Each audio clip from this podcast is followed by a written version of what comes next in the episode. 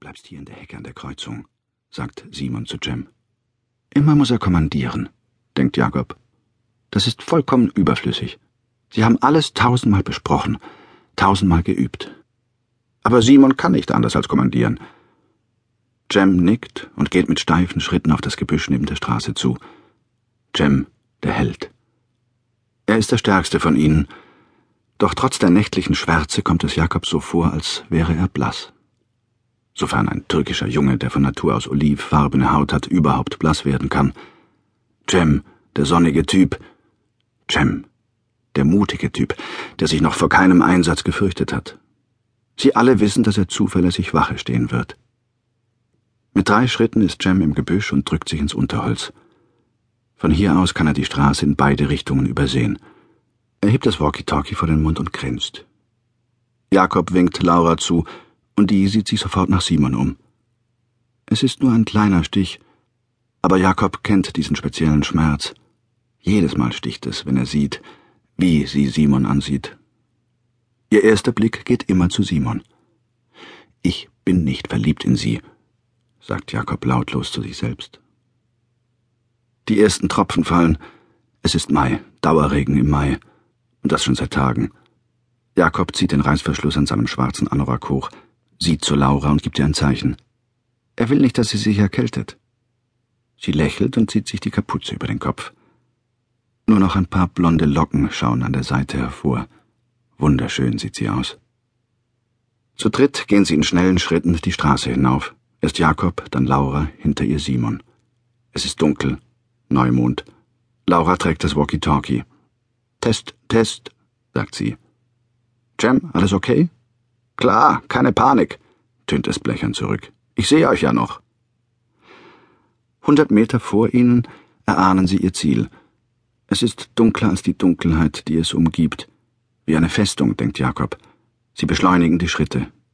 Jetzt schüttet es vom Himmel. Auto von hinten, meldet Jem durch das Walkie-Talkie. Verstanden, sagt Laura. Jakob dreht sich um. Die Scheinwerfer sind erst schwach zu sehen, der Wagen ist noch weit weg. Wir könnten losrennen, sagt Simon. Das könnten wir schaffen. Laura schüttelt den Kopf. Kein Risiko, entscheidet sie. Sie wissen, was zu tun ist. Mit zwei Schritten sind sie im Straßengraben und liegen flach auf dem Boden. Jakob, der die beiden Kameras trägt, schützt sie mit der freien Hand und den Ärmeln der Regenjacke vor dem nassen Boden. Sie sind teuer. Laura und Simon haben die Taschen unter sich verborgen. Nach einer Weile hören sie das immer lauter werdende Geräusch des Motors, dann streicht der Lichtkegel der Scheinwerfer über sie hinweg. Das Geräusch wird schwächer und verstummt. Nur der Regen trommelt gleichmäßig aufs nasse Gras. Schließlich tönt James Stimme blechern aus dem Walkie-Talkie. Leute, alles klar, Gefahr vorüber. Sie stehen auf, Simon klopft sich die Nässe von der Hose, weiter. Drei Schatten in der dunklen Nacht. Sie biegen von der Landstraße in die Zufahrt zu dem Gehöft ein.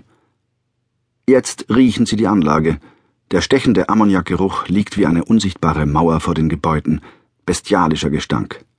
Im Gehen binden sie sich die Schutzmasken vor den Mund. Jakob atmet durch den Mund ein. Das widerlichste, was ich je gerochen habe. Er sieht sich zu Laura um. Sie steht aufrecht hinter ihm und verknotet mit beiden Händen die Atemmaske hinter ihrem Kopf. Sie blinzelt ihm zu. Wie schön sie ist. Er hört, wie Laura leise in das Walkie-Talkie spricht. Wir betreten jetzt gleich die Anlage. Verstanden, blechert James Stimme aus dem Lautsprecher. Rückblende. Kimi in der Schlachterei. Als Adrian das Messer aus der Hand legt, weiß Kimi genau, was sein Freund denkt. Er sieht es an der Sorgfalt, mit der er die Klinge an dem Tuch abwischt, an der Behutsamkeit, mit der er es auf den Metallklotz zurücklegt, und vor allem an dem langen, fast geistesabwesenden, verhangenen Blick hinter seinen langen, schönen Wimpern. Ja, er sieht an diesem Blick, mit dem Adrian zu Kimi und Vasile hinüberschaut, dass es jetzt genug ist. Adrian ist sein Freund. Mehr noch, er ist für ihn wie ein Bruder, wie der ältere Bruder, den er sich immer gewünscht hat. Ohne Adrian hätte Kimi in Deutschland sich nie zurechtgefunden. Adrian hat ihm gezeigt, wie die Dinge hier laufen. Er brachte ihm Deutsch bei. Ohne ihn hätte er schon lange aufgegeben. Gestern Nacht saßen sie alle um Kimmys Bett. Adrian natürlich, aber auch Viktor, Daniel, Levin und Vasile, die im gleichen Raum wie Kimi schlafen. Sie haben seit zwei Monaten kein Geld bekommen. Sie wissen nicht, ob sie im Mai bezahlt werden. Sie wissen überhaupt nicht, wie es weitergeht. Sie haben Thomas gefragt, den Vorarbeiter. Warum bekommen wir kein Geld? Thomas, den Adrian nur den Capo nennt, den Aufpasser. Thomas ist Rumäne wie Sie, aber er hilft Ihnen nicht. Er hat nur mit den Schultern gezuckt. Fatsche Munke, hat er gesagt, macht eure Arbeit. Das haben Sie getan. Sie haben Ihre Arbeit gemacht, harte Arbeit. Sie haben sich nie beschwert. Thomas hat Ihre Pässe eingesammelt. Auch darüber haben Sie sich nie beschwert. Sie haben sich nicht beschwert, wenn Sie nachts aus den Betten geholt wurden. Nachts um zwei, manchmal um drei, manchmal um vier. Dann sind Sie schlaftrunken hinüber in die Fabrik gewankt. Es sind ja nur 50 Meter. Dann haben Sie gearbeitet.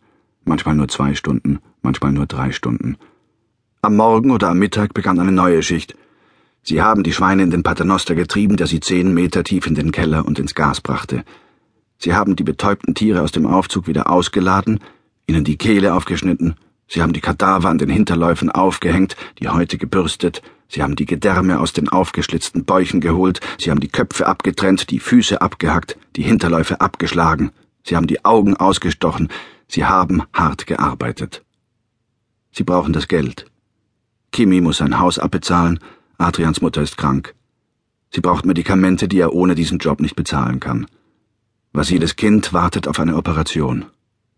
Alle, die in der Schlachterei schuften, brauchen das Geld. Jeder hat seine Geschichte, jeder hat seine eigenen Sorgen. Und nun wurden sie seit zwei Monaten nicht bezahlt, und niemand weiß, ob sie im Mai ihren Lohn bekommen. Sie haben Kimi 1200 Euro im Monat versprochen, auf die Hand. Ein Essen am Tag umsonst, freie Unterkunft. Nun ziehen sie jedem von ihnen sieben Euro Miete für das Bett ab, in dem sie schlafen, pro Tag. Zwölf Männer in einem Raum. Ihr Raum ist einer von vielen Räumen in den zweigeschossigen Gebäudereihen auf diesem großen Areal, das Adrian auf Deutsch das Lager nennt. Sie haben nicht einmal einen Schrank, die Habseligkeit hat jeder unter sein Bett gestopft. Es ist eine alte Kaserne mit Zaun und Stacheldraht, mit einem Wachhäuschen und einem Wachmann, der aufpasst und notiert, wann sie kommen und gehen. Die Deutschen, sagt Adrian, stecken gern andere in ein Lager. Das ist so in ihnen drin. Kimi ist das egal. Er will hier arbeiten, hart arbeiten. Er braucht das Geld. Aber sie haben seit zwei Monaten keines bekommen. Aus diesem Grund weiß Kimi, was in Adrian vorgeht, als er sein Messer auf den Block zurücklegt. Adrians Augen sagen, es ist genug. Die nächsten beiden Kadaver ziehen vorbei, ohne dass Adrian ihnen den rechten Vorderlauf abtrennt. Da legt auch Kimi sein Messer zur Seite. Levin sieht es und hört auf zu arbeiten, Viktor ebenso. Dann alle außer Nelu und Petre. Die verstümmelten Schweine ziehen unzerlegt weiter. Ein Deutscher schreit sie an, Kimi versteht ihn nicht. Ein Vorarbeiter taucht auf und schreit. Adrian redet mit ihm, aber es ist zwecklos. Der Mann brüllt mit hochrotem Kopf und zeigt auf die unbearbeiteten Kadaver. Sie ziehen weiter und weiter. Dann steht das Band. Ein Deutscher im weißen Kittel kommt. Auch er schreit Adrian an, aber niemand hört ihm zu. Adrian, der Deutsch spricht, erklärt ihm, dass sie keinen Lohn bekommen haben. Der Mann schreit weiter, das Gesicht ganz rot, und er hat große Ähnlichkeit mit den Tieren, die vor ihnen an den Haken hängen. Aber er hört nicht zu. Da gibt Adrian ihnen ein Zeichen, und sie marschieren alle zusammen aus der Fabrik hinüber ins Lager.